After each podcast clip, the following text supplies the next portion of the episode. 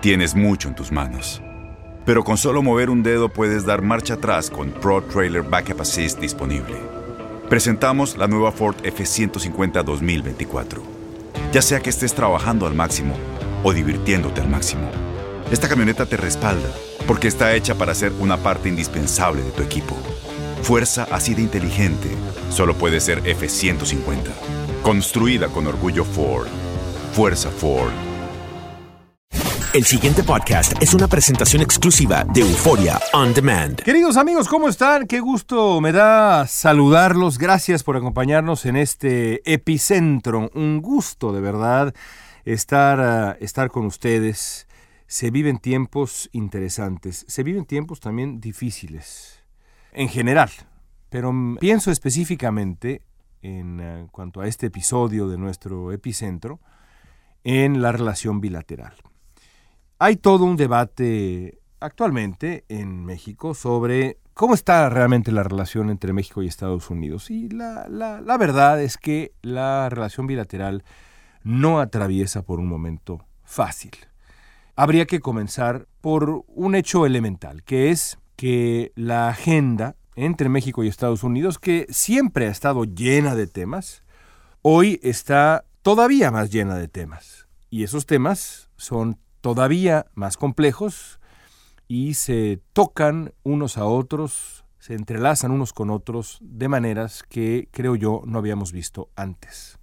Si hacemos un repaso de la relación bilateral, simplemente abuela pluma, nos eh, damos cuenta de que la migración, la seguridad, la política energética, la agenda comercial, de verdad la lista es larga, larga, larga lista. Entre esos temas, me parece que los principales, o por lo menos los más visibles, son la seguridad y la migración.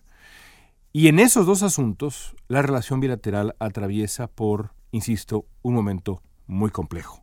Sobre todo la agenda de seguridad está en este momento al borde de una reconfiguración que ha buscado específicamente el gobierno de México, que puede desembocar en una relación más productiva, pero que también puede desembocar en algo mucho menos positivo. Esta semana, en este contexto difícil, se van a reunir las autoridades más relevantes de seguridad de Estados Unidos y México, allá en la capital mexicana. El secretario de Estado, Anthony Blinken, pues eh, no, no asistió al Bicentenario de la Independencia, se le había invitado, no asistió, pero estará en México ahora para hablar de cosas pues más serias, ciertamente. Menos gozosas, pero más serias. También estará por ahí Alejandro Mayorkas, el secretario de Seguridad Interior, y estará por allá también Mary Garland, el fiscal general de Estados Unidos. Es una visita de alto perfil, por donde se le vea, con oportunidades y riesgos del otro lado. Por supuesto, estará el canciller Marcelo Ebrard y una serie de autoridades mexicanas. El canciller Ebrard en los últimos días anunció con esa grandilocuencia que de pronto le acompaña, que la reunión va a ser un punto y aparte, un parteaguas en la relación bilateral. Ebrard dice que él pretende dejar atrás ya la iniciativa Mérida, que ha pues sido la columna vertebral de la coordinación en seguridad por casi década y media. Y bueno, pues esa apuesta, de decir, se acaba la iniciativa Mérida, bueno, es una apuesta congruente con esta dinámica de demolición del gobierno mexicano que acaba con todo lo que estaba antes, con todo lo anterior, seamos francos, sin tener mucha idea de qué construir en el lugar que deja eso que estaba antes. Lo podemos ver en muchos aspectos de la vida mexicana. Derriba y luego averiguamos. En este caso, la apuesta es peligrosa por donde se le vea. El presidente López Obrador ha sugerido hace unos días que el país está en paz. Pero eso está nada más en su imaginación, porque los problemas de seguridad en México son muchos y están aumentando. Estamos acostumbrados a que el, ejemplo recurrente sea el número de asesinatos en México, la manifestación más evidente de la violencia. Pero hay otros ejemplos que vale la pena tomar en cuenta. Y para mí el ejemplo más claro de esto es el fentanilo, los opioides sintéticos. La semana pasada, el Departamento de Justicia de Estados Unidos, que encabeza el señor Mary Garland, que va a estar en México precisamente en unos días, convocó a una conferencia de prensa el Departamento de Justicia para compartir información alarmante.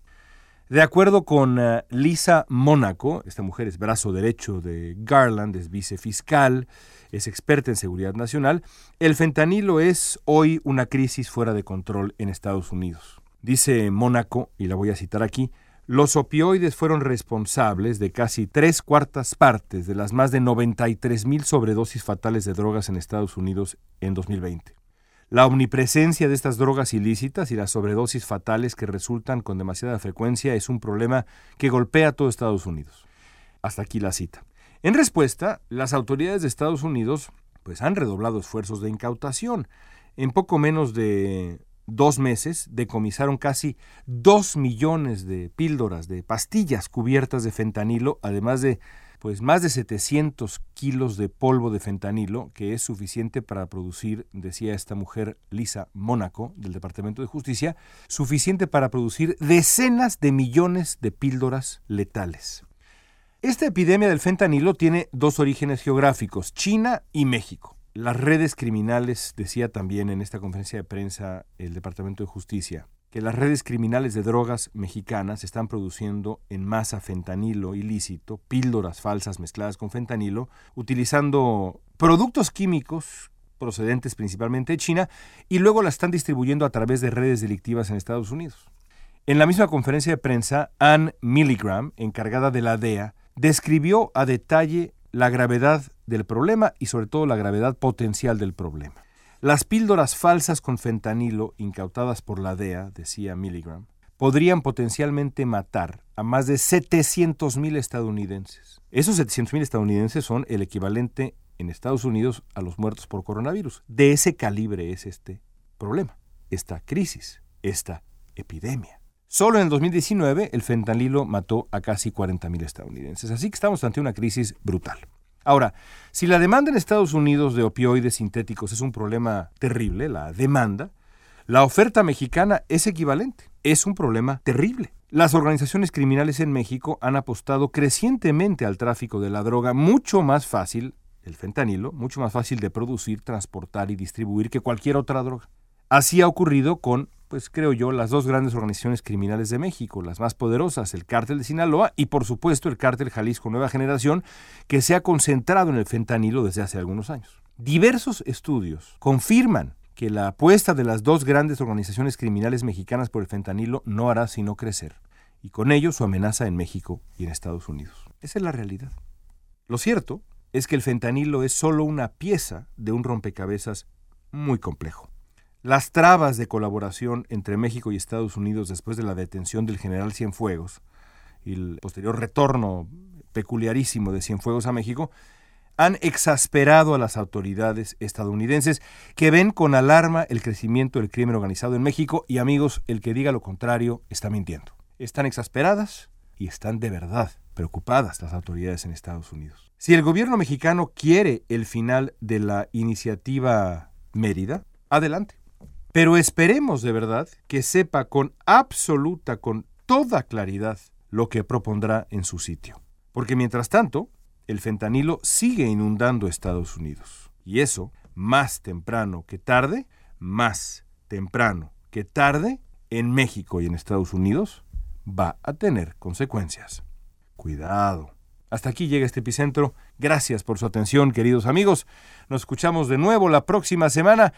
Por favor, envíenos mensajes a nuestro Twitter, arroba León Krause, o por correo electrónico, si prefieren, lkrause, l-k-r-a-u-z-e, arroba univision.net. Ahí estamos a sus órdenes para sugerencias, quejas y cualquier otra cosa.